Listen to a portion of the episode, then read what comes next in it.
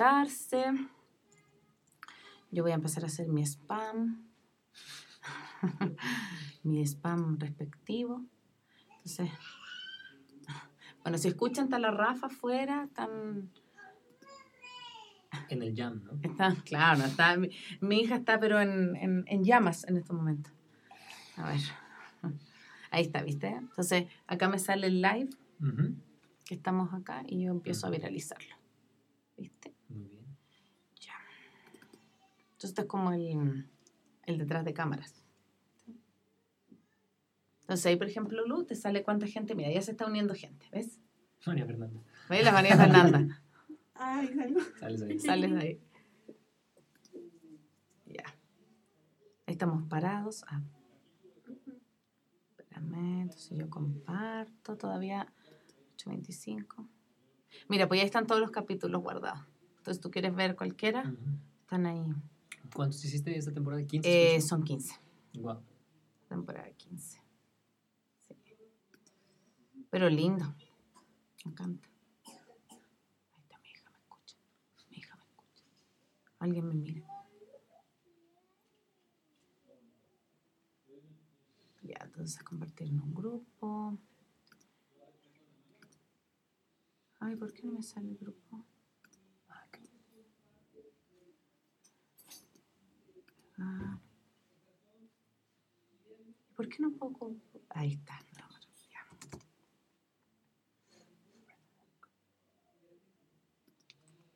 Ya. Entonces están Ahí está.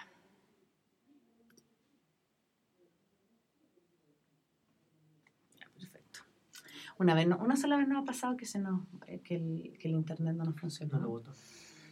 Sí, y ahí sí que. Un grupo. Ya.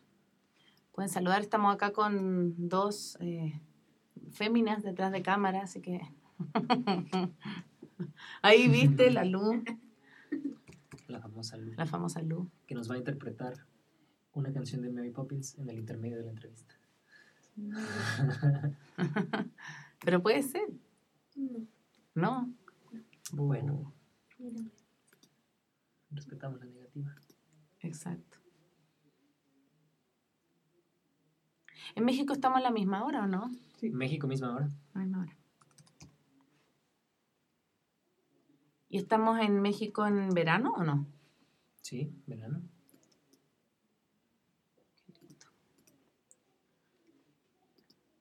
Y se, y se oscurece más tarde, ¿o no? Sí, por, porque vamos más norte. Pregunta María, ¿de qué es la entrevista hoy? De la libertad en el aprendizaje. Ay, viste, ya empezaron a que- preguntar. Mira nada más. María Alexandra Proaño. Ya. Entonces. De fondo suena mi hija. De fondo suena mi hija que está. Va a sonar durante todo este rato. Ya, entonces. Me quedan unos dos grupitos. Y ya estoy. Estoy lista. Porque esto si no me... Normalmente cuando estoy con La Paz lo que hacemos es que... Ah, hoy día no va a estar La Paz. No podía, así que voy a estar yo solamente. Pero normalmente ella empieza la entrevista y yo me encargo de hacer eso. Entonces ahora soy la multi, la multimujer, Multitask. la multitask. Ya.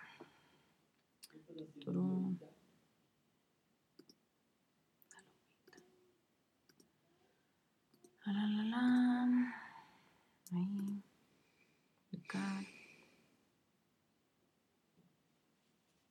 Y lo que a lo mejor vamos a... pro- Ay, gestión de temas. ¿Viste? Me sale que, me, que sale que no puedo ocupar más, ¿viste? Han alcanzado el límite, se obtener más tiempo. Uso ilimitado por hoy. Solo por hoy.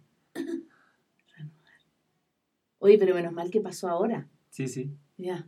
¿Viste? ¿Viste? Eso es lo que les dije que era mi... Ya se me cumplió mi tiempo, ¿viste? Bueno, para que los que sepan, para los que sepan, se cortó la transmisión porque tengo una aplicación en mi celular en donde me limita el uso de las redes sociales. Entonces apareció que ya no puedo ocupar más celular hoy día y por suerte apareció antes de que la entrevista continuara, así que Solo por hoy. solo por hoy puedo irlo invitado porque tengo a Rubén acá en el estudio, así que solo por hoy, solo porque viene Rubén. Ay. ¿Viste? Funciona. y no me dejó seguir. ¿Cachai? Entonces, me falta esto nomás y vamos. Qué bueno que te diste cuenta. Ya. Si no hubiéramos hablado una hora. Claro, ¿no? Y y lo peor hubiera sido la mitad de que se hubiera cortado. Ya. Entonces, vamos a empezar. Ya está la gente uniéndose. No, nos queda un minuto, no puedo ser tan puntual. un minutito vamos a esperar. Listo. Un minutito, un minutito. ¿Puedo seguir compartiendo? Ah, me falta un grupo de mamás. ¿Cómo se llama la app que te limita el tiempo del celular? Magus, eh, no sé cómo se llama la app, es algo que viene adentro de mi celular, pero lo estoy ocupando hace una semana y te juro que me ha salvado la vida. ¿Viste ahora? Se cortó. Rubén es, es testigo. Se cortó y no me quería dejar. Pero le puse, va a estar un amigo, así que no puedo. Y puedes limitar cuando se te apague. Ahí te voy a, te mando un mensaje, mi Magus, contándote. Ya. Listo. Ahora sí. Ya. Ahora sí estamos listos para comenzar esta mm, eh, entrevista del día de hoy. Eh, esto es Maternidades Imperfectas, este podcast que acompaña, que escucha y que inspira al transitar de la primera infancia. Mi nombre es Connie Aitken y este es un episodio especial, eh, fuera de ya de nuestra tercera temporada, así que eh, estamos súper orgullosas, hablo estamos porque es como que estuviera La Paz, que es mi compañera, eh, de tenerte acá, Rubén, en, en Quito, en nuestro estudio, así que lo primero, bienvenido acá a las Maternidades Imperfectas. Gracias por invitarme y por recibirme.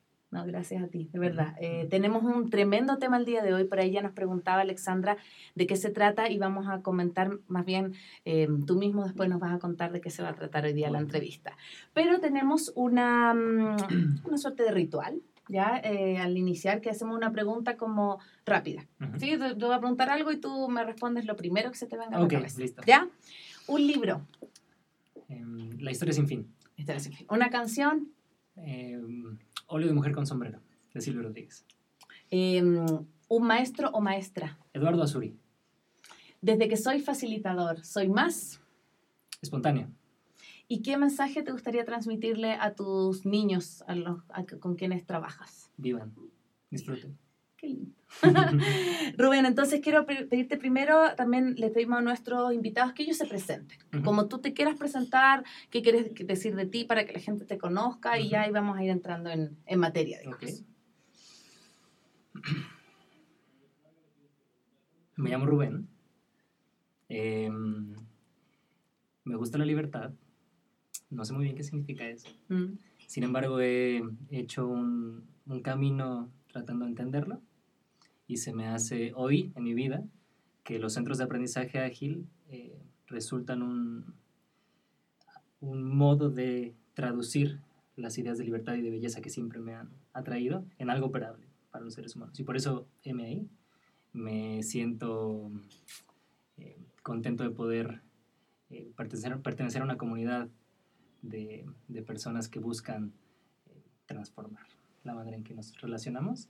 Y ahí me encuentro en casa, Mm. me siento muy contento ahí, facilito en los centros de aprendizaje ágil, eso en cuanto a mi rol de, de trabajador en el mundo. Ya. Eh, y nada, bueno, pues, pues con eso por ahora. Súper. Bueno, nos visitas desde México, así que a mí me encanta, me encanta tu país, me encanta tu gente, así que también contentísima de recibirte. Y bueno, ya pueden comenzar a escribir, hay varias gente ya que empieza a poner corazoncitos, besitos, abrazos, así que nos pueden también comenzar ya a eh, escribir sus dudas en la medida que vayamos conversando con Rubén.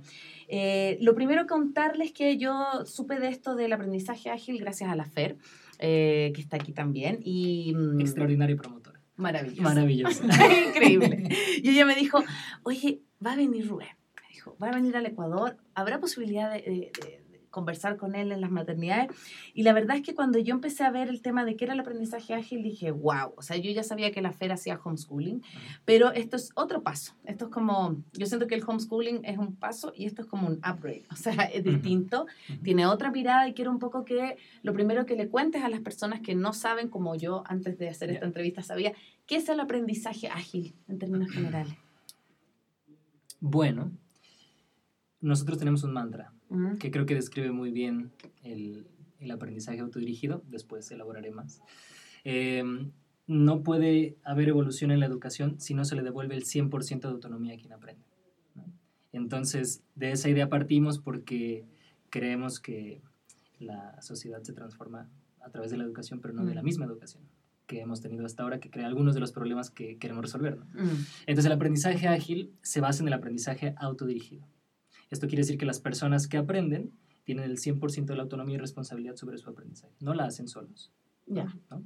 Cada, cada quien tendrá un cúmulo de personas a su alrededor que facilite y apoye dentro del, del aprendizaje. Sin embargo, esta persona toma las decisiones fundamentales que le permitirán crear sus procesos educativos. ¿no? Y a- aparte de personas, tenemos herramientas ágiles que nos permiten potenciar esta autodirección y llevarla a, al éxito, lo que eso signifique para cada persona. Ya. Tenemos algunas raíces que creo que vamos a explorar un poco más Exacto. tarde. Oye, y, y cuéntame un poco eso, porque a ver, lo primero que me llama la atención es esto de la autonomía, que Ujú. sea el niño, que sea el joven el que decide Ujú. qué quiere aprender. Ujú. ¿Qué rol ahí también, bueno, cumple el, el adulto, como un poco dejando, yo siento, lo primero es como le decía a la Fer recién, dejar el ego, dejar que tú sabes lo que el niño necesita, sino que dejar esto mismo, la autonomía, que sea el niño el que dice, bueno, ¿qué es lo que quiero aprender hoy? ¿Por dónde quiero curiosear el día de hoy? Hmm. Sí, Mm, O sea, creo que mucho de nuestro trabajo como facilitadores, no puedo hablar como papá porque no tengo hijos, Mm. sin embargo, creo que también por la experiencia compartida de algunos papás y mamás, eh, se trata de switchear en, a- en off, apagar el, el piloto automático que traemos, ¿no? la inercia histórica y la inercia cultural de que el camino de una persona se ve de cierto modo y querer eso para los hijos. ¿no? mm, Entonces creo que sí hay un trabajo personal de desapego y de dejar ir de ciertas cosas que, que podemos cuestionar, ¿no? Eh, y dejar que la persona que aprende y que crece tome sus propias decisiones, porque como dice este poeta africano que siempre se me va su nombre, nadie puede enseñarme quién soy, ¿no? mm, Entonces, nuestro rol como adultos consiste sí en el trabajo personal de, de desapego y dejar ir cierta intención de controlar, pero también de crear las condiciones que favorezcan al aprendizaje autodirigido, al aprendizaje ágil en este caso, a crear un espacio seguro donde las personas puedan de verdad explorar y expresarse. Porque si no existe ese espacio seguro, entonces difícilmente puede haber un sano proceso educativo. Hay lugares en, el mundo donde, en México incluso, en donde las personas mejor que vayan a la escuela, a que se queden o en casa o en la calle o en otras cosas. Claro. O sea, la escuela funciona como un espacio seguro. Sin embargo, cuando nosotros como adultos nos disponemos a crear espacios para la libertad, para la autonomía, para que las personas creen su propia vida, pues nos toca ahí mantenerlo seguro y sostenerlo seguro. Creo que es rol. Y, y desde ese espacio eh, existen principios, ¿cierto? Como correcto. de- del aprendizaje autodirigido. Entonces, me parece como mm, importante ir explorándolos y los voy a ir contando para que tú me los puedas ir como eh, explorando más cada Sí, uno, ¿sí? Eh, el primero dice que el aprendizaje es natural y sucede todo el tiempo. Mm. Tremenda verdad, pero Mm. parece que de ser tan simple nos olvidamos, ¿no? La, la educación, usualmente en, en nuestra sociedad, en nuestra cultura, se iguala a la escolarización. ¿no? O sea, creemos que solo aprendemos en la escuela. Y fundamentalmente abajo de eso, creemos que solo aprendemos a través de la enseñanza. No, no digo que la enseñanza no, no tenga valor y que no aprendas a través de la enseñanza. Sin embargo, nosotros tratamos de abrir el espectro de posibilidades de hacer visible el aprendizaje. ¿no? O sea, nosotros, yo ahora mismo aprendo algo. Mm, Tú ahora mismo aprendes algo. total, La Lu ahora mismo aprende algo, cómo setear un... Pero no hubo enseñanza, ¿no? claro. Yo hace rato con, con, la, con la Rafa Mm. lo vimos ahí y nos exploró y jugamos. Entonces, nosotros creemos en el juego y la exploración como el vehículo por excelencia del aprendizaje. Y la enseñanza como una forma también. Y la institución como una forma también, no la única forma de hacerlo. Mm, nosotros creemos que aunque no quieras, aprendes. ¿no? El el otro día con un amigo ya bajando, bajando a lo más sintético, aunque no quieras aprender, aprendes, porque en ese momento aprendiste que no querías aprender algo, ¿no? Entonces, eh, sí hay, hay perpetuidad del aprendizaje. Sí, y desde ahí me, me encanta lo que tú dices porque creo que algo pasa cuando, eh, y ya en la escolarización, no solamente acá en el aprendizaje autodirigido, sino que ya cuando entras al colegio, yo veo una realidad tan distinta entre, por ejemplo, la, la Rafa, entre que va a la guardia y que las guardias son juego y son diversión y son Mm. exploración y llega embarrada y llega con así con, con pintura en la cara, pero pasa que como que entras a la primaria, se le dice acá, en Sí. Chile es básica, y como que te tienes que poner serio. Entonces, como que tienes que aprender con libro. Ujú. Entonces, a- ahí deja de aparecer la curiosidad, deja de aparecer. ¿Cómo ves que los niños que tienen este tipo de aprendizaje ágil, autodirigido, eh, funcionan o, o- o responden al aprendizaje desde, desde este espacio, desde este paradigma? Hay cuatro pulsos básicos ¿Ya? de biológicos que traemos todos los seres humanos para navegar y aprender en el mundo. Uno de ellos la curiosidad. ¿no? Al rato platicamos más de los otros. Pero ahora tocamos la curiosidad. Entonces, lo que sucede en la escuela, entre otras cosas, uno aprende tanto de los contenidos de las clases como de la cultura, Mm. ¿cierto? O sea, yo en la primaria, en la secundaria, en la preparatoria, como se dice en México, yo nunca tuve una clase de obedecer ni producir. Pero yo aprendí, o sea, llegando ahí, que había un maestro en un pedestal un poco más grande que sabía cosas que yo no sabía, ¿no?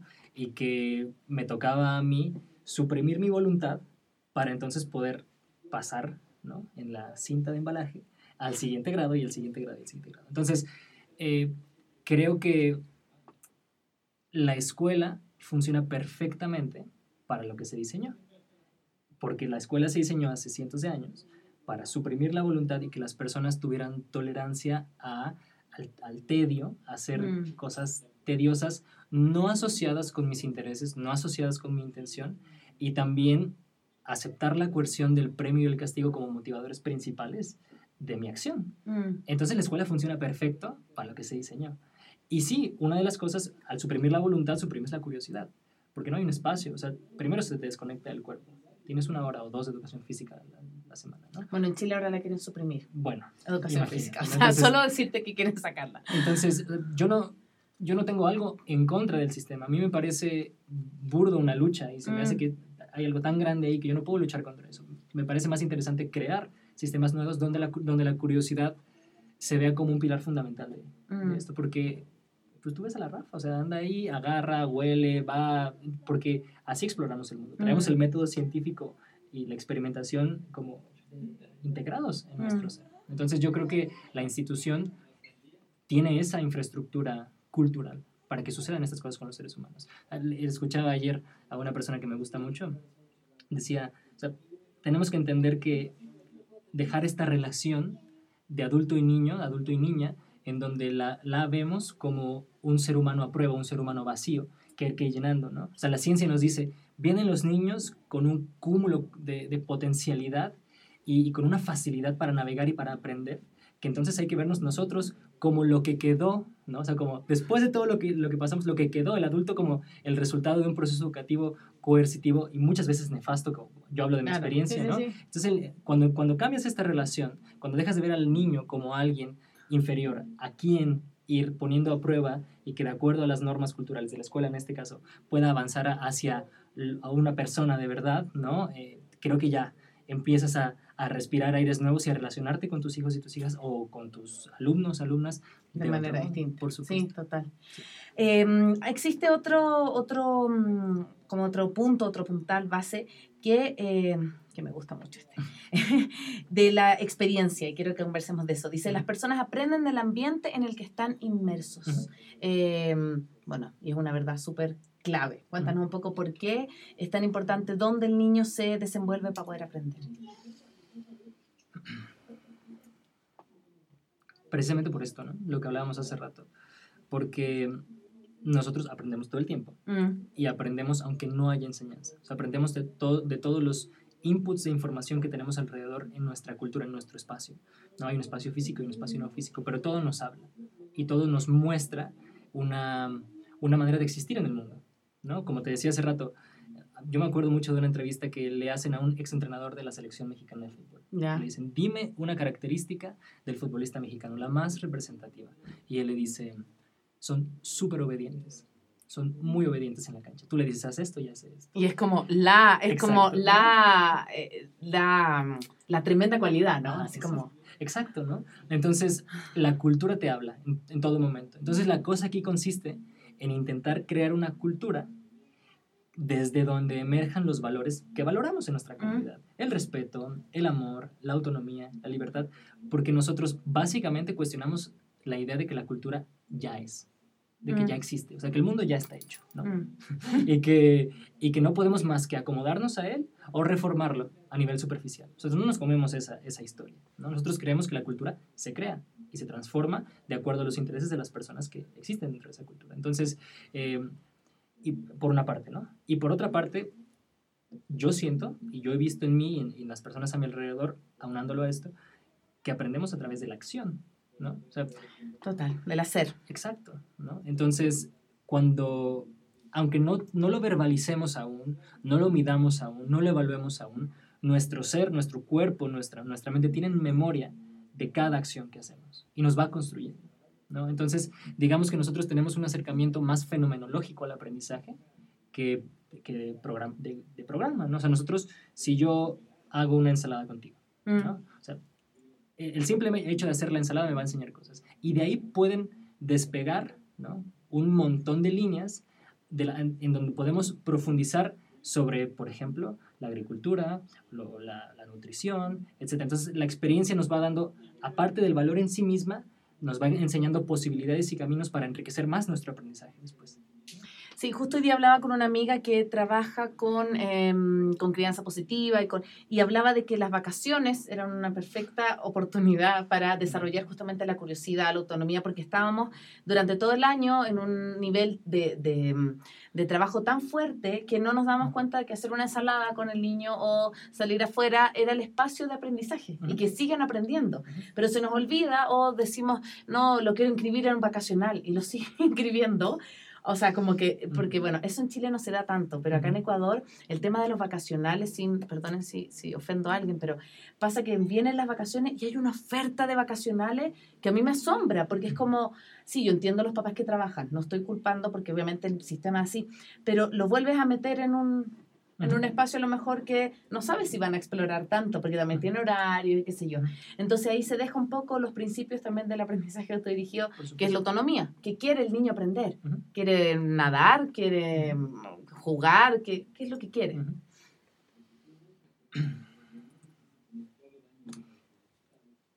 Y pasa que Mm. acaban las vacaciones, ¿no? Entonces, como un receso, o sea, el juego y la exploración ahora se ven como el receso del trabajo de los niños que consiste en ir a la escuela. Claro, Igual, o sea, van seis, ocho, a veces hasta más horas que la jornada laboral de un adulto, Sí. ¿no? y después como- llegan a hacer deberes. por supuesto, ¿no? Y, y- y más tiempo. Y luego ve a ballet que también hay, o a inglés, o a no sé qué. Entonces, nosotros como adultos creemos que solo hay algunas formas en donde vamos a volver competentes unilateralmente, educar a nuestros hijos. Y no dejamos abiertas otras posibilidades que se parecen mucho más al grueso de la historia humana que los últimos 300 años de escuela. Mm. ¿no? O sea, la escuela tiene una relevancia histórica importante porque, porque en el momento histórico de la industrialización, antes del adoctrinamiento religioso, si quieres le entramos más después, eh, pues sirvió para lo que esas personas creían en Necesitaban, y, y claro. ellos, que- ellos querían eso en ese momento. Ahora nos encontramos con un panorama, yo no justifico eso, no me gusta, pero entiendo que, que por, qué, por qué pasó Mm, para tener esta conversación, acaso, ¿no? Claro. porque ahora nos encontramos en un panorama totalmente distinto, en un futuro súper cambiante, vertiginosamente, incierto en muchos aspectos, en donde creo que las llamadas soft skills, comunicación, colaboración, en realidad nos van a sacar a flote como seres humanos. No hablemos como familia o como escuela, Mm. como centro de aprendizaje, sino como seres humanos, si no aprendemos a colaborar, si no aprendemos a tomar mejores decisiones juntos y yo para mí, entonces creo que hay una condena esperándonos. Sí, sí, y, y yo la sensación que tengo, ay, qué lindo, mira, voy, a- voy a leer algunas, algunos comentarios, por ahí nos decían que nos acercáramos más al micrófono, pero les quiero contar que esto, esto no es que no tenga nada que ver, sino que esto graba independiente de esto, estamos grabando en, en todo espacio distinto, así que vamos a hablar un poco más fuerte, ¿ya? Listo. Y por acá, por acá Sol dice, es genial darme cuenta cada día que a cada momento aprendo. Mi vida en general es aprendizaje. Me siento como una niña aprendiendo. ¿Ya? Así que hermoso, Sol, muchas gracias. Y esta, esta eh, pregunta te la quiero hacer porque me parece hermoso. Bueno, la gente dice que no hay cosa más maravillosa que la educación autodirigida. Te mandan muchas gracias. Y acá, Ibe, me parece importante lo que dice. ¿Cuál es su opinión respecto a los cursos? Dice, ¿es una forma de presentar opciones a los niños o qué otra forma sugieres? Como, me imagino que estás hablando, Ibe, de los talleres, de esto mismo que estábamos hablando con Rubén antes.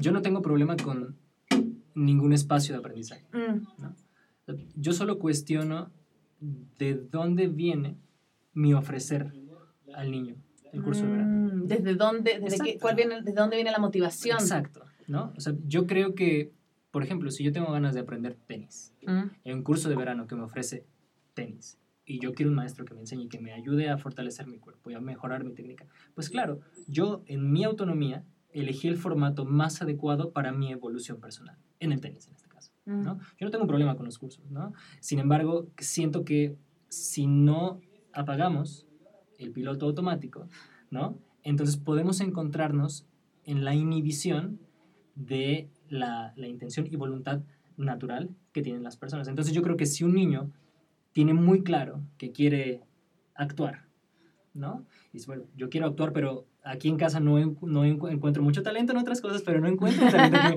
que me, que me ayude, que facilite mi, Hay como mensajes dirigidos por acá. no, que, que, facilite mi, mi andar en esto Ah. que me encanta, pues claro, voy a, una, voy a una escuela que me ayuden a hacer lo que yo quiero. hacer. Total. Entonces creo que se trata antes del curso la motivación para hacerlo. Y yo creo que cualquier formato sirve si hay intencional- intencionalidad de fondo. Mm, sí, sí, sí, sí. Y yo también concuerdo, así que espero, Ibe, que tu, tu duda haya sido resuelta. Eh, otra, otro de los, de los como puntales de la educación autodirigida es la socialización. Dice, los logros son adquiridos a través de ciclos de intención, creación, reflexión y compartir. O sea que el aprendizaje se da también con un otro. Y cuéntanos un poco, yo creo que es la base, pero cuéntanos un poco de eso. No sabemos qué significa éxito para ti. Mm, O sea, porque en la escuela y en la sociedad hay como plantillas de éxito, ¿no? Entonces, acá yo no sé. Yo te reconozco como un ser humano único.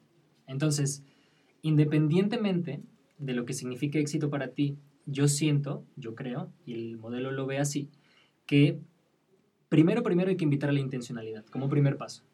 Porque practicando tú hacer visibles y expresar tus intenciones, rompes un poco la inercia de lo que deberías ser o lo que deberías hacer. ¿no? Entonces, poco a poco me voy autoconociendo más. Y poco a poco voy no solamente sabiendo qué quiero hacer, sino cómo me, me funciona más, con quién, en qué ritmo, etcétera, etcétera. Entonces, la intencionalidad te devuelve a tu poder creativo, como primera instancia. perfecto. ¿no? Después, ya que tengo un poco claro lo que quiero hacer hoy o este año o los próximos 10 años, ¿no? Entonces vamos a crear. ¿Cómo se ve eso? Depende de la intención. Si yo quiero hacer ensaladas, si yo quiero volverme un super chef de ensaladas orgánicas, eh, Ricas. ricas, ve- cualquier cosa, entonces mi creación se va a ver diferente de lo que quiere actuar, que quiere participar en la obra de Mary Poppins, ¿no? Entonces la creación se ve diferente. Y en un centro de aprendizaje ágil entras y muchas personas se sorprenden porque hay escondite pasando por allá y acá construyendo un carro eléctrico y por allá haciendo carpintería y por arriba jugando memorama. Entonces, cada creación, o sea, que el centro eh, contiene una explosión de creatividad en muchas formas. Ok. Pero como acá no tenemos un programa estandarizado de, eh, de clases, Mm. ni de temas, ni de calificaciones, nada, o sea, nosotros tenemos que darle sentido a nuestro propio aprendizaje. Entonces, como fundamento del modelo, creamos espacios para que las, las personas reflexionen sobre lo que ha pasado. Oye, yo, sé, yo tenía muy claro que quería hacer ensaladas, pero ¿sabes qué? Me gusta más hacer los jugos ahora. Ya me di cuenta porque vi que la Fer andaba haciendo un jugo de remolacha y, y me encantó la máquina y no sé qué. Entonces, me voy dando cuenta de lo que sirve. ¿Sabes que yo quería hacer la vuelta en 400, met- de 400 metros en un minuto y medio? Y le hice en 1.35. ¿Y por qué le hice en 1.35? ¿No? Yo quería bajarle. Y yo hice un pastel y me quedó extraordinario. Y yo no sabía, yo le eché nada más así los pistaches y, la, y, quedó extraordinario. Y, y bueno, ¿por qué quedó extraordinario? Entonces, independientemente de tu creación, creamos espacios de reflexión todos los días, periódicamente, en, en periodos más largos, eh, para que las personas puedan ir entendiendo qué ha pasado y también a dónde nos quiere llevar Mm. esto, ¿dónde- ¿a dónde va mi inspiración? ¿no? Entonces, esta reflexión nos sirve para esto. Y compartir, porque nosotros queremos crear valor para la vida de las personas también, a mi alrededor. No, no sé cómo mamás, yo me imagino, porque me acuerdo de mi mamá, yo hacía una taza súper chueca y Son no sé qué.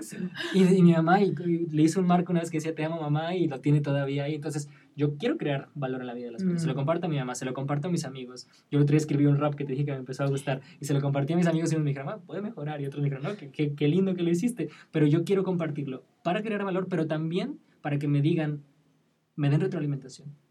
¿no?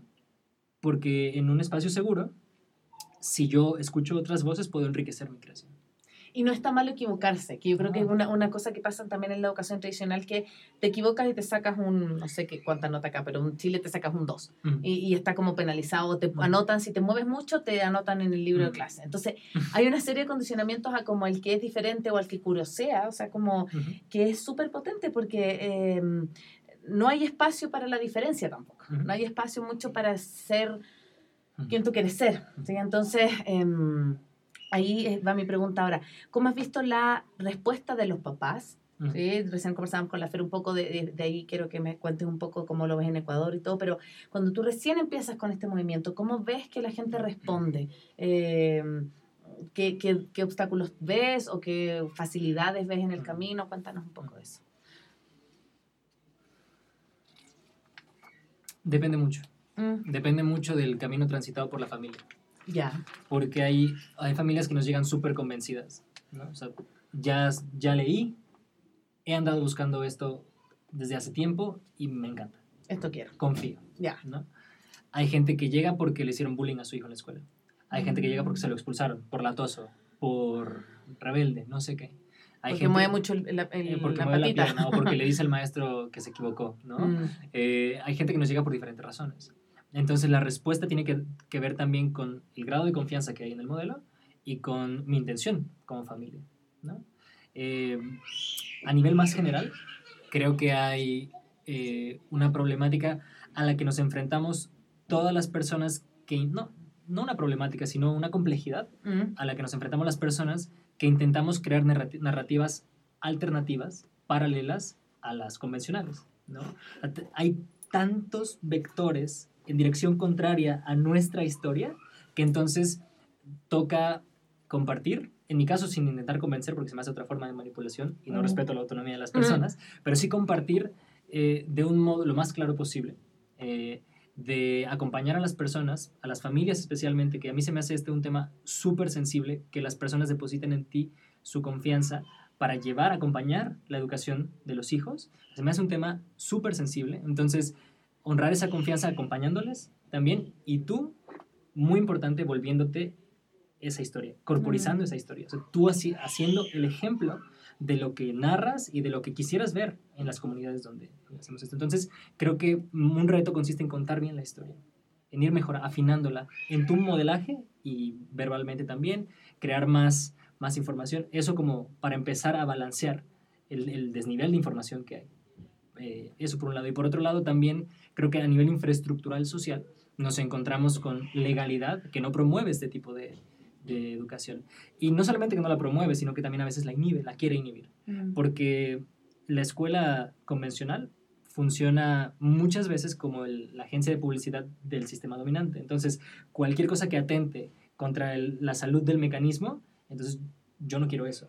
¿no? Entonces, nos encontramos en muchos países latinoamericanos, por lo que he visto, incluyendo el Ecuador, como en una brecha ¿no? de la legalidad, como que eh, no, hay, no hay inhibición legal, pero tampoco hay una ley. Vamos. Claro, entonces Mm. nos encontramos ahí tratando, yo en lo personal en México, tratando de crear alianzas con personas que, con quien podamos crear políticas públicas, que si no vamos a hacer que, que favorezcan este tipo de educación, al menos que, Que no la obstaculice. que no la obstaculicen y que, que exista paralela, ¿no? En forma Mm. respetuosa también. Entonces andamos eh, creando esta nueva, esta nueva historia también a nivel infraestructura. Y eso te iba a preguntar, qué lindo, la gente está, está feliz. la gente pone el corazoncito. Eh, te quería preguntar cómo eso, porque, a ver, em, finalmente si un, un chico se, por ejemplo, estudia con aprendizaje autodirigido y después quiere entrar a la universidad, me imagino que tiene que haber pasado por los cursos, como eh, lo, lo que hacen las familias eh, es después de, por ejemplo, pasar cierta formación, da exámenes libres, como porque también hay una cosa que tiene que ver como con lo eh, estructural, Claro. que si quieren entrar a una universidad a lo mejor tienen que mostrar su cartón que, Ujú. que pasaron Claro. sexto curso, digamos, como Sí, ¿Cómo sí. lo hacen ahí? ¿Tienen esta como flexibilidad para que Ujú. las familias después... Em, porque esto es un, un- un juicio, una vez lo conversamos con la FED, Ujú. de que a lo mejor el niño que va de- desde este modelo de aprendizaje va después a dar un, un examen, a lo mejor tiene mucho más conocimiento Ujú. que el que le repitieron, porque finalmente nació desde la motivación. Ujú. Dice como 10 preguntas, no, Mm. Las voy cachando. De- depende del país. Ya. En Estados Unidos tú puedes llevar a la universidad un portafolios.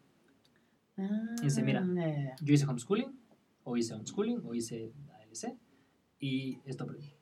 Entonces te hacen entrevistas distintas que el SAT, ¿no? Perfecto. Ahí, ya. ahí hay, técnicamente, legalmente hay otros caminos para personas que quieran hacer. Por cierto, paréntesis, nos pasa que las personas que saliendo de nuestros centros van a la universidad lo tienen bien claro. O sea, yo estudié publicidad y relaciones públicas.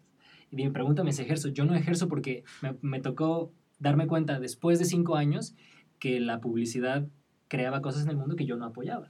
Entonces, yo no tenía idea de lo que hacía. Pero las personas que Claro. salen de acá dicen, quiero ir a la universidad porque me van a enseñar cómo cuidar las ballenas azules. Porque llevas años, primero con el libro de la ballena, luego buscando en el Google, luego yendo a visitar a las ballenas. Entonces, poco a Claro. poco entonces, llegas bien claro. Cierro paréntesis. En México, por ejemplo, hay familias y, o individuos que dicen, ¿sabes qué? Yo sí quisiera tener la oportunidad, después si me quiero meter o a la preparatoria o a la universidad, pues de poder hacerlo, legalmente hablando. Entonces nosotros, eh, como facilitadores, honramos esa intención apoyándoles, creando espacio para que ellos mismos estudien para los, los exámenes que, que hay de certificación en México. Perfecto. No sé en otros países de, de Latinoamérica, pero al menos en México, una vez que cumples creo que 12 años, puedes presentar primaria, a los 12, 13, 14 secundaria y después preparatoria y así llegas a la universidad. O sea, la, la certificación sigue igual, ¿no? Solamente aquí la familia decidió tomar en sus manos la educación de los niños. Exacto. Fer, ¿cómo es acá? En Ecuador. Estamos con la Fer acá atrás bambalina, así que le estoy preguntando que, porque desde mi desconocimiento, ¿cómo es el sistema si es que una familia que hace ALC decide después el, el- el chico ir a la universidad o lo que quiera? ¿Tiene que también presentar exámenes? como Sí, acá si tú quieres que vaya directamente a la universidad, tú puedes tener convenios con algunos colegios en otros países, como en España, como en Estados Unidos, en donde se hace como una educación a distancia.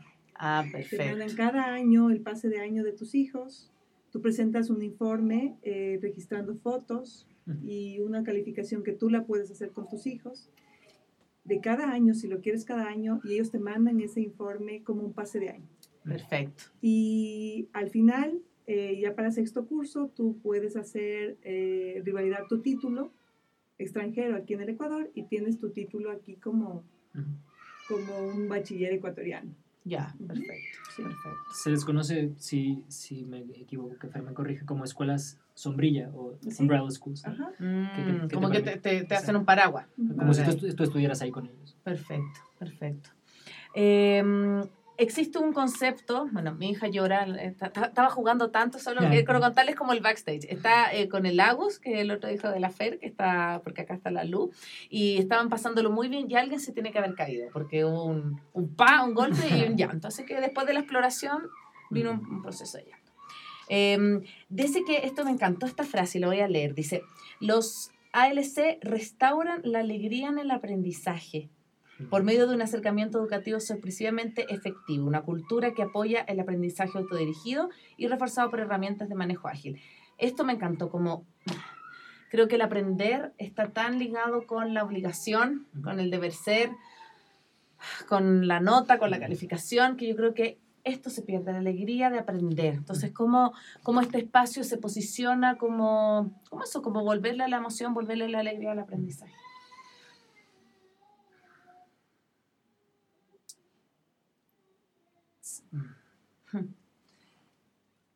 Hay relevancia. Mm, Cuando hay intención hay relevancia.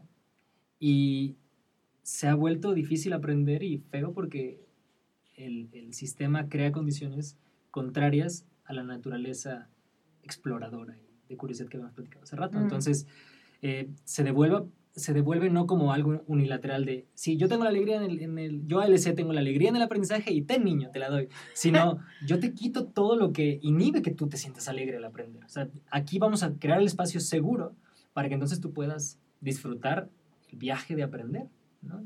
Entonces, por eso digamos que devolvemos desde la estructura, ¿no? O sea, no yo, maestro, voy a, a- a- que sí gozamos un montón, la verdad. O sea, tú entras y a veces no hay diferencia, porque a veces niños ofreciendo a los adultos, ofreciendo actividades a los adultos, porque empiezan también a volverse aptos para, para compartir ciertas cosas con otras personas, y, y ahí andamos, y, y sí ves un montón de, de dinámicas sociales y relaciones que usualmente no ves, muy alegres entre ellas. Esto no quiere decir que yo he visto que personas se llevan esta idea, esto no quiere decir que el niño o la niña se va a sentir feliz siempre. eh, qué lindo que lo dijiste porque me parece como eh, bueno hacer la, la Sí, distinción. Mm. claro, o sea, porque yo no sé, o sea, yo no sé si, si tu amigo se fue de la ciudad y te sientes muy triste, te sientes muy triste y, y vas a venir a la escuela triste. Lo que sí hay aquí, aquí hay espacio para que tú te sientas triste. Aquí hay Y espacio... para que lo valides y lo digas. Y, y si necesitas un día de, de- de luto por la ida de tu amigo, ¿no? Pues, pues bien, si necesitas, si hubo un problema en casa, que no te la pasaste bien con tu mamá, aquí hay espacio para sentir lo que sientas. O sea, lo que usualmente se deja fuera en la escuela convencional, porque en la escuela convencional no interesa la emoción de las personas, no interesa el Sí. interés de las personas. Aquí sí, aquí queremos que esa complejidad nutra tu día y que tú puedas aprender también de tus emociones. Mm. Entonces, sí me gusta hacer ese paréntesis porque, porque no todo va miel sobre hojuelas. Nosotros venimos a un espacio seguro, pero a la hora de relacionarnos siempre va a haber sombras y va a haber cosas que atender, eh, pero tenemos herramientas que nos lo permiten. Crear una cultura eh, donde nos sintamos primero seguros y después cómodos y, contentos de venir aquí, a seguirlo intentando. Y qué bueno que lo hablas. Bueno, yo trabajo en emociones y hay una frase que creo que decimos los adultos que, mm, que ha causado tanto sufrimiento histórico, que es como cuando un niño justamente vuelve a darle el- el- la invisibilidad al niño, se cae. Entonces tú le dices, no, no pasó nada. Mm, Y pasó todo. por supuesto. Porque el niño se sintió mal, le duele, o se le fue el amigo del, del lugar, o, le- o- o se pegó. Y cuando tú le dices no pasó nada, estás nuevamente desde la Mm. mirada adultocéntrica, de, de que tú sabes lo que el niño, para el niño está bien, entonces ya le hace un... Y el, el niño aprende que no está bien expresar la, la tristeza y que tiene que estar sonriente todo el día. Entonces, desde este espacio de la autonomía también hay una validación de estas habilidades blandas que son cero blandas, pero como de, de, de sentirme, si me siento mal, voy a tener el espacio en el ALC para, para estar como quiero estar. Por supuesto. Nos han despojado de la emoción, Mm, ¿no? O sea, tenemos que inhibir nuestras emociones, ¿no? Ponernos la corbata y no sentir y tomar las decisiones frías. No digo que lo racional no tenga valor. mm, Sin embargo, nos han desconectado de esta parte viva, ¿no? Como, como este ecosistema de sensaciones y emociones. Aquí no hay que suprimirlas. Por supuesto, si tus emociones ponen en riesgo la integridad del grupo, entonces vamos a hacer algo al respecto. Porque no, la autonomía sin contención se vuelve tiranía también. claro. Entonces hay que balancear. Sin embargo, aquí, cl- claro que pasa. Y a mí no me gusta mucho, o sea, entiendo, entiendo este concepto de validación. Mm, Yo no lo valido, solo me encuentro y abrazo tu emoción. O sea, yo no la no tienes- Mm. yo no tengo que validar tu emoción, Mm. ¿no? O sea, si la reconozco, te veo, te reconozco y te abrazo. Mm, Aquí puedes, si te sientes súper enojado y quieres saltar eh, millones, dale. Si quieres gritar, vamos a un lugar donde no eh, lastimemos la integridad del grupo en este momento y, y lo puedes hacer. Y te sientes súper feliz y lo quieres expresar. La gente que va a Educam- a Educambiando, uno de nuestros centros de aprendizaje ágil, donde yo paso más tiempo en el año, eh, les ¿Dónde estás? ¿En México? en México, Ya. en la costa este, en Veracruz. Eh, saludos, Educambiando. Eh, les sorprende mucho que hay una relación afectiva súper presente. O sea, muchos abrazos, hay mucho, eh, muchas expresiones de, de- de lo que las personas sienten. O sea, y después en la, en la reflexión, la verbalización de esas emociones alcanza un nivel, no un nivel prodigio, solamente un nivel natural Claro. de espacios donde se permite expresar, eh, sentir las emociones y expresarlas. Entonces la gente se sorprende mucho de la calidad de la sensibilidad de las personas dentro de estos, de estos centros, también, en mi experiencia. Cuéntame cómo funciona un centro de aprendizaje ágil. Estoy así, pero todo, te- este, quería hacer esa pregunta antes, pero dije, transitemos primero de qué se trata y después cómo, eh, cómo funciona, cómo, cómo es. Depende. Ya. Creo que depende mucho también del momento del centro. O sea, cuando un centro inicia tiene ciertas prioridades, cuando un centro lleva siete años, como nuestro más viejo, tiene otro, otra dinámica social. Sin embargo, los cuatro pilares, nuestros Mm. cuatro fundamentos, se ven traducidos a, a una ingeniería social. Te la voy a explicar. O sea, llegas tú en la mañana, a las 9 de la mañana o 10 de la mañana, Ya. tampoco nos paramos tan temprano, 9 o 10, llegas y pones tus intenciones. O sea, el principio del día siempre se ve como intención. Algunas personas juegan, crean confianza, conectan, respiran, meditan. Cada centro tiene y cada facilitador tiene sus preferencias, Perfecto, ¿no? perfecto. Eh, pero así empezamos el día, con la intención. Tenemos herramientas que nos permiten hacer un feedback visible. O sea, yo puedo ver las intenciones que tengo personales, pero también lo que va a pasar durante el día a nivel colectivo. Entonces yo puedo inspirarme y puedo revisar estas herramientas para mantenerme actualizado del flujo de valor que hay dentro del... Wow, entonces, bueno, así empezamos. Después, pues cada quien se va. Unos a cantar, otros a practicar su instrumento, otros a hacer carpintería, a jugar en la cuerda floja, a, hacer, a, a estudiar para sus exámenes de certificación, pues cada quien, ¿no? Y al final del día reflexionamos. Ya. Media hora, una hora, 45 minutos, no sé, lo que cada centro decida. Y al final, bueno, pues llegan por los... Ahora hay hora de limpieza porque yo no conozco un centro que tenga un conserje que vaya a limpiar. Todos limpiamos porque todos nos hacemos responsables de la salud del Del espacio. espacio, claro. Y bueno, ya, después nos vamos. Eso a nivel diario. Eh, pues a nivel año se ve algo muy parecido. Intencionamos al principio, creamos durante el año y al final cerramos y reflexionamos. ¿no? O sea, en realidad un centro funciona mucho como, como un espacio eh, libre, ¿no? O sea, como un Mm. Que se parece a veces una casa, ¿no?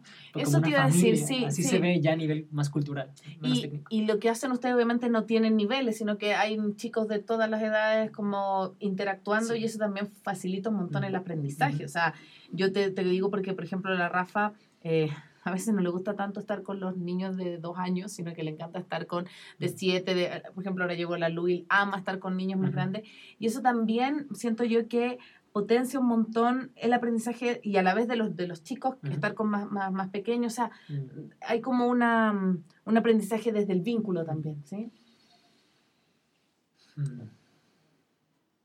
Totalmente. Si tú ves en la naturaleza, no hay, o sea, no se compactan los grupos por edad en ningún lado, claro. ¿no? Entonces, lo que, lo que pasa en la escuela convencional, tú agrupas gente por edad y se vuelven más fácilmente comparables, ¿no? Mucho más fácilmente. Entonces, se, se crea una dinámica social basada en la comparación que engendra competencia, que engendra lo que ya conocemos, ¿no? Entonces, acá creemos que hay valor eh, para todos lados en todas Mm. las edades. O sea, como tú dijiste, hay una persona mayor que cuando ve a una persona menor con cierta fragilidad relativa a nivel corporal, por ejemplo, pues yo no puedo jugar igual que cuando juego con, con mis pares, ¿no? Entonces aprendo cosas y viceversa. También los niños pequeños y las niñas pequeñas tienen sus, sus modelos en los, en los niños más grandes, ¿no? Entonces se vuelve algo súper generoso, muy lindo esas dinámicas. Yo he visto gente de 18 jugando con los oruguitas, le llamamos allá en el, en el centro, con los de tres y lindo. jugando, y se la pasan bomba, ¿no? Entonces, ahí acertó Montessori, ahí acertaron otras pedagogías en mezclar las edades, más Mm. orgánicamente, más parecido a lo natural. Sí, o sea, me, me- lo que vuelvo con esto es a lo orgánico, a lo que dejamos de, de ver, ¿sí? Por, por estar preocupados de que vaya al mejor colegio, a la mejor universidad. Y hay una presión tan grande que yo siento, por ejemplo, yo no sé si pasa Fer, pero, pero en, por ejemplo en Chile, los chicos cuando tienen que entrar a los colegios, que es una pelea feroz, o sea, como Mm. ya cada vez tienes que casi que inscribirlo al año y medio, porque si no te quedas sin cupo. En Chile se está haciendo el coaching eh, para entrar a los colegios. Entonces le hacen a un, un enano de un medio año más que la Rafa de tres años, lo preparan entonces, para que se aprendan los colores, para que se aprendan los números en inglés, para que... Y tú dices, uy, este pobre ser humano le queda... O sea, ¿desde cuándo lo estás como em, coachando, lo estás como entrenando para funcionar en un sistema en el cual ya va a estar, no sé, 16, 17 años Ujú. escolarizado, más la universidad? Entonces, Esperemos como- que no. pero, pero esa sensación de como que esto vuelve algo que, que olvidamos, que es tan orgánico, que está presente como en el, en el cotidiano, en los parques. O sea, si uno ve el parque, me imagino que un parque es como una plaza, es como un centro de aprendizaje ágil. Más seguro un centro. Claro. Más seguro que una plaza. Porque igual otro tiene que haber un adulto mirando. Pero Claro. sí. Ve- Pero sí, o sea, nosotros nos preguntamos, o sea, esto quizás llegue allá, o sea, esta, Mm. este absurdo quizás llegue a... Si tu hijo, imagínate en 10 años, si seguimos con la misma dinámica de pensamiento, si no camina al año, pues vas a, o a los 10 meses, o no sé, ¿no? Entonces vas a hablarle al coach para que entonces lo prepare. O sea, no respetamos los ritmos naturales. O sea, nosotros queremos que los niños aprendan como cuando aprenden a hablar o a caminar. Mm. ¿no? Claro, si hay algún, alguna... no funciona bien tu cuerpo, por alguna cosa, de alguna parálisis, o Claro, bueno, preocúpate. por supuesto, ¿no? Sin embargo, acá creo que se va haciendo también, empieza lo, lo comercial a aprovecharse de la inseguridad de las personas y esta urgencia y esta ansiedad de que tengan un mejor futuro que hemos visto, al menos en los países latinoamericanos, y me atrevo a decir que en otros lados también, que, que pasar más tiempo en la escuela no iguala mayor calidad de vida.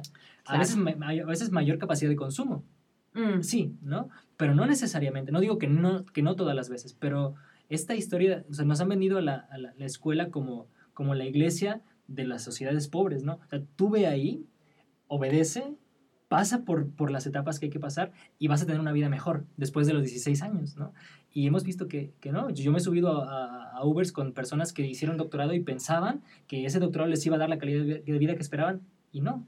Y hay personas que sí llegan a tener ese dinero y tampoco tienen la calidad de vida que esperaban, ¿no? Claro. Entonces, sí hay que, sí hay que pensar en, en, en la educación como, una, como un ejercicio intencional de la familia. Hay que pensar en la educación como no como un dogma y no como un camino trazado, sino qué significa la educación. Para mí significa un cúmulo de experiencias y conocimientos que te ayudan a vivir una vida plena. Pero mi vida no se parece a, tu vida al 100%. Entonces, ¿cómo yo como adulto, papá o no papá, o mamá o no mamá, puedo crear las condiciones para que mi hijo y, y mi hija o mi hija pueda darle sentido a esta vida? Quizás se vea como ir a la universidad, no lo sé, ¿no? Pero si nos, solo salirse de la inercia y empezar a tomar tus propias decisiones como familia en relación al bienestar de tus hijos, eso cambia todo el juego, desde mi punto de vista. Sí. Sí, es devolverle la autonomía a las familias, devolverle la autonomía al, al desde la familia al, al, niño principalmente, pero es la familia la que tiene que hacer ese, y siempre hemos conversado con la Fer eso, como eh, el primer paso es que estén convencidos la familia, o sea, porque, y, y, no, no, hablo solo de la mamá, o sea, en el caso de que esté papá y mamá, también es un trabajo porque si el papá o la mamá es más conservador y quiere que su hijo vaya a su mismo colegio, eh, es como romper eso. Y hay un temor que yo siempre le decía a la Fer como que, que, que creo que ronda en quienes no conocen este tipo de, de, de, de educación, es la socialización. Entonces dice, mi hijo no va a socializar porque va a estar o homeschooling o va a tener un aprendizaje autodirigido. Que, y, y, cuál es tu mirada desde, desde ya estando dentro ahí?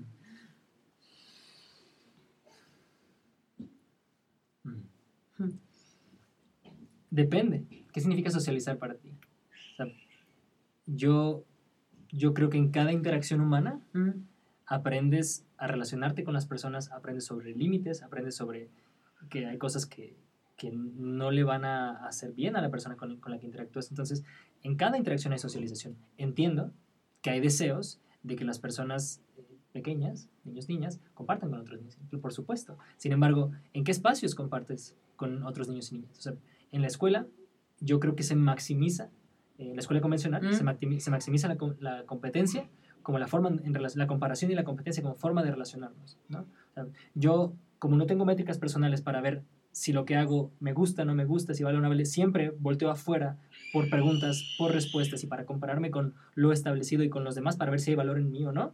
Entonces, yo no quiero ese tipo de socialización para mí, ¿no? O sea, yo no quiero aprender esas dinámicas sociales como los fundamentos de mi vida, ¿no?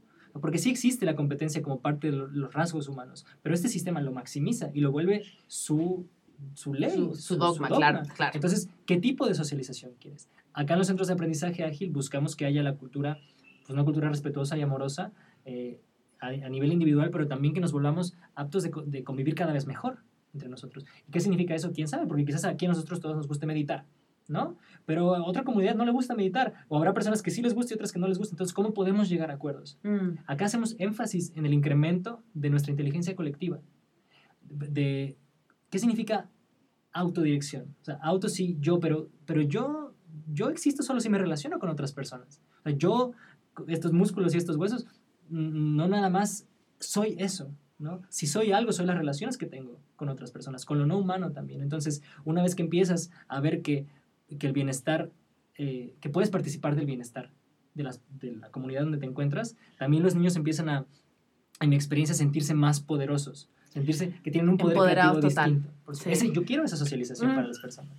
Qué lindo, qué lindo, porque tiene que ver con, con el sentirse eh, en Chile decimos la mesa de los chicos. Cuando eres chico te mandan a la mesa de los, de los niños. Uh -huh. eh, no, esto es volver como instalarte en la mesa, ¿sí? ¿sí? Instalarte en la mesa sí. de la familia, porque yo tengo voz, porque yo tengo poder, porque yo tengo capacidad de decidir lo que yo quiero.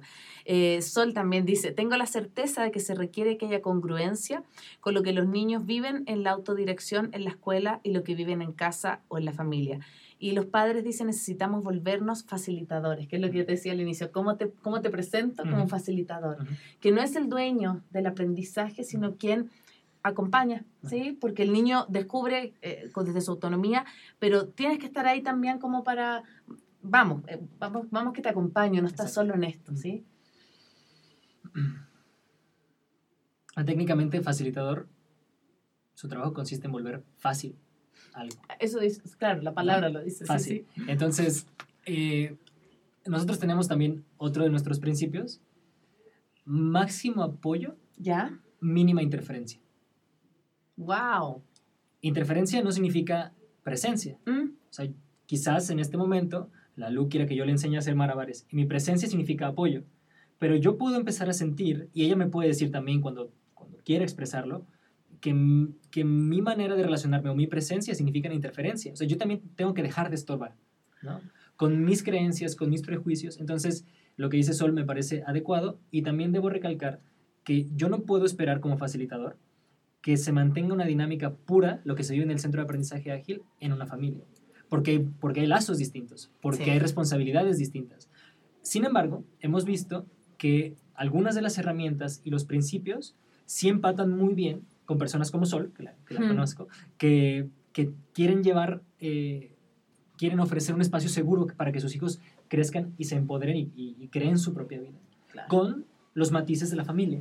Mm, ¿no? O sea, porque en un, en un centro de aprendizaje ágil, imagínate que un niño pega, ¿no? mm, Y le decimos, recuerda que aquí tenemos acuerdos, platicamos con él, cómo te podemos ayudar, trabajamos, trabajamos, pasa un mes, mm, no cambia la cosa, hablamos con la familia, pasa otro mes, oye, vamos a darte una oportunidad para que reflexiones si quieres seguir viniendo aquí o no, quizás no te gusta este espacio y así lo, lo demuestras, ¿no? Y, y bueno, al final, seis meses después lo intentamos, él también, pues ni modo, ¿no? No puede pertenecer a, esto, comu- a esta comunidad si no respeta los acuerdos. Si eso pasa en casa, a tu hijo de 8 años no le vas a decir, eh, no respetaste los acuerdos, Adiós. adiós. Está ¿no? la puerta, claro. Entonces sí hay otros matices, por supuesto. Sí. Pero entiendo la idea de Sol, ¿no? Sí, que, sí, que sí. también llevar esta cultura a la casa lo más que se pueda y que la familia se sienta bien también. Sí, y tú lo puedes ver, yo creo, como en, en cómo son los niños. O sea, son distintos. Eh, yo conozco acá, y voy a, voy a comentar una infidencia, pero conozco a la, a la Lu y a la Agus. Pero, pero son niños que tienen poder de decirte las cosas. Ah, por ejemplo, estábamos, antes de, de empezar el, el, el Facebook Live, estábamos comiendo. Si a lo mejor yo estuviera con otro niño, hubiese pedido a su mamá, no sé, un vaso.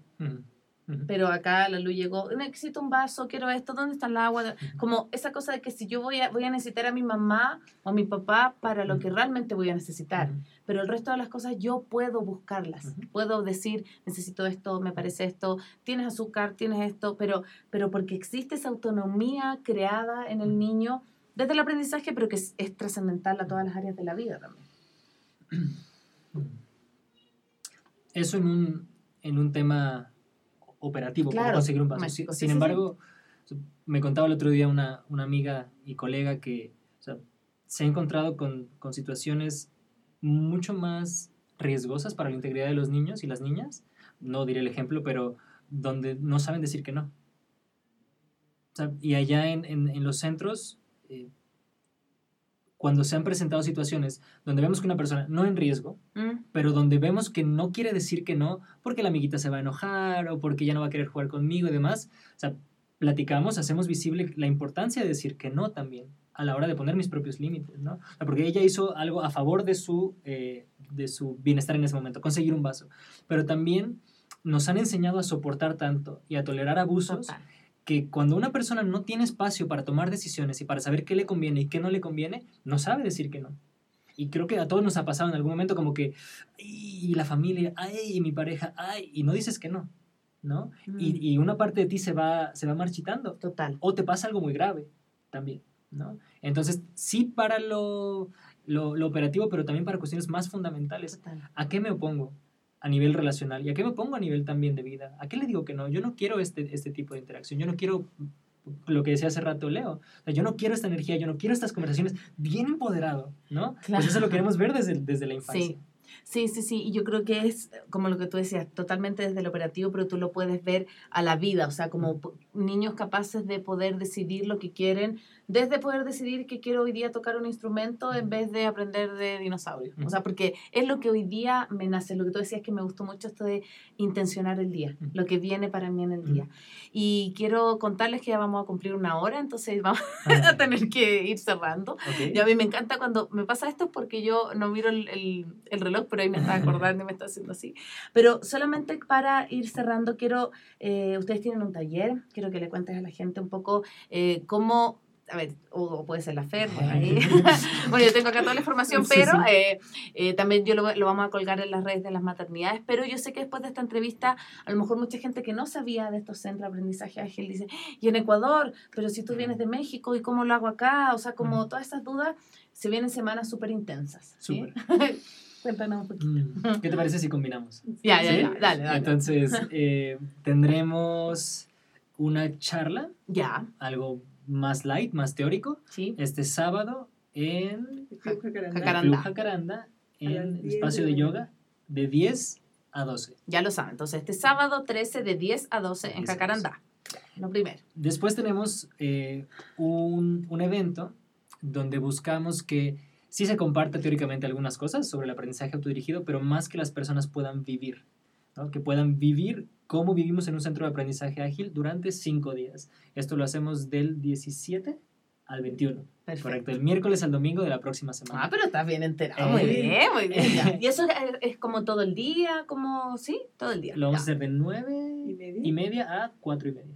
En el nido. En el Nido Casa Abierta, uno de los centros de aprendizaje ágil que hay aquí en el Ecuador. Perfecto. Eh, lo pueden encontrar en el Nido, la información, y también en Gaviotas, Centro de Aprendizaje Ágil, en Facebook. Perfecto. Eh, y no sé si quizás por ahí después pongamos Sí. un número para que las personas se puedan comunicar ahí. Eh, y después tenemos un vacacional eh, que vamos a practicar ahí, vamos a jugar con niños y niñas Me en encanta. ¿En? Pifo. Sí. Eh, en realidad vamos a hacer un vacacional, pero con una comunidad, Ajá. Perfecto. sí, con una comunidad de PIFO del sector de Mulauco.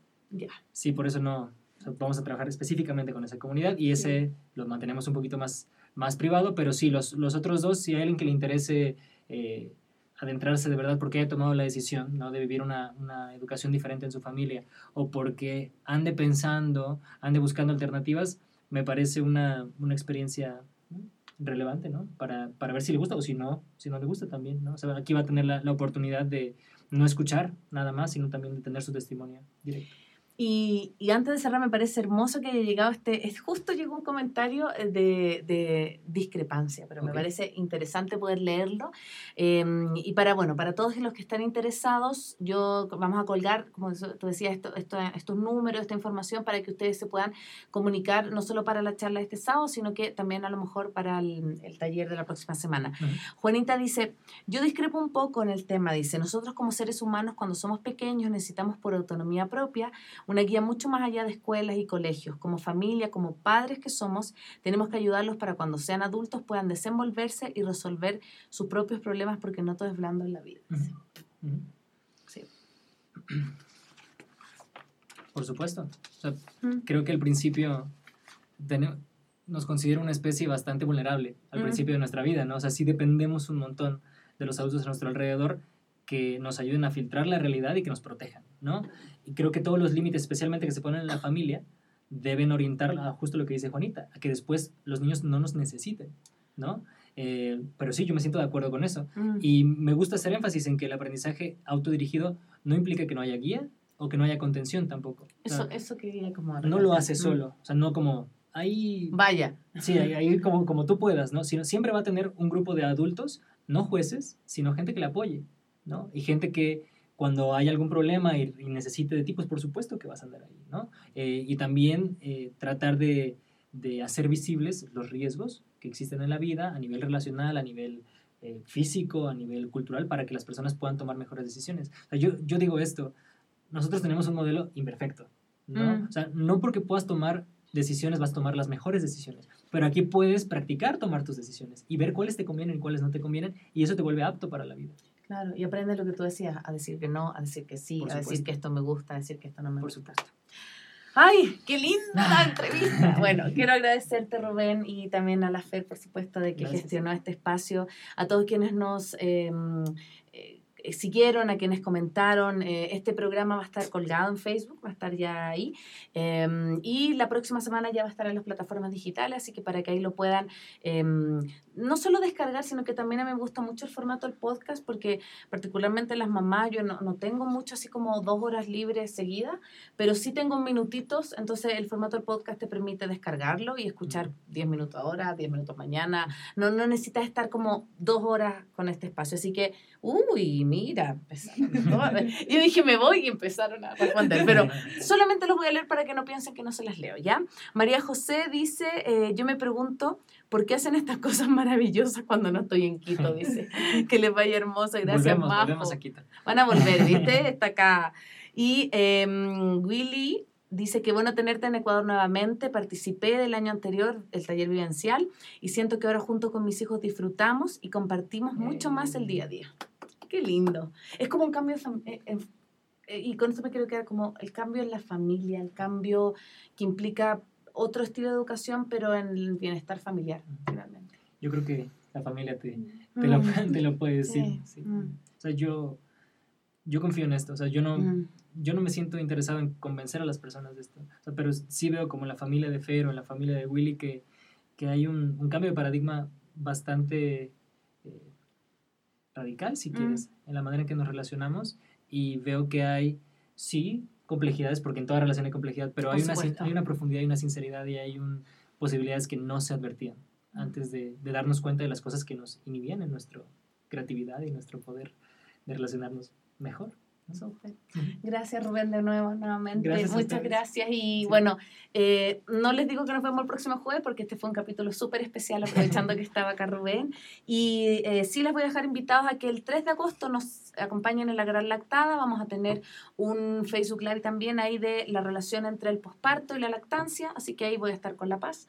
Eh, y vamos a volver nuestra cuarta temporada, creo va a ser septiembre, octubre, así que estén atentos a nuestras redes porque vamos a volver con todo.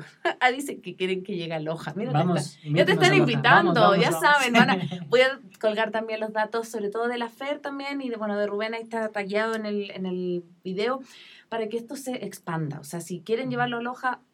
Vayan, yo, yo usando tu agenda, Sí, vayan sí, porque quiere ir, no. Pero yo creo que el- la sensación de esto es como a donde se necesite. No, y aquí, y aquí yo, o sea, yo me voy a México, pero aquí hay la FER, Hay gente increíble que puede compartir desde su experiencia propia las maravillas y también las, las complejidades y los retos de, Total. de esto que hacemos. Sí, sí, sí. Así que nos vemos en una próxima oportunidad. Quiero que aparezcan la Lu y la Fer que han estado, aparezcan ahí para, para ver, para Lu, eso, eh, eso se pueden saludar. nos vemos en una próxima oportunidad. Así Gracias. que muchas gracias. Gracias. Fer, ¿me pones ahí finalizar o Lu? Eh, mira, ¿dónde dice finalizar? Ahí. ¡Eh, qué lindo! Gracias. ¡Qué hermoso! Me encanta. Me.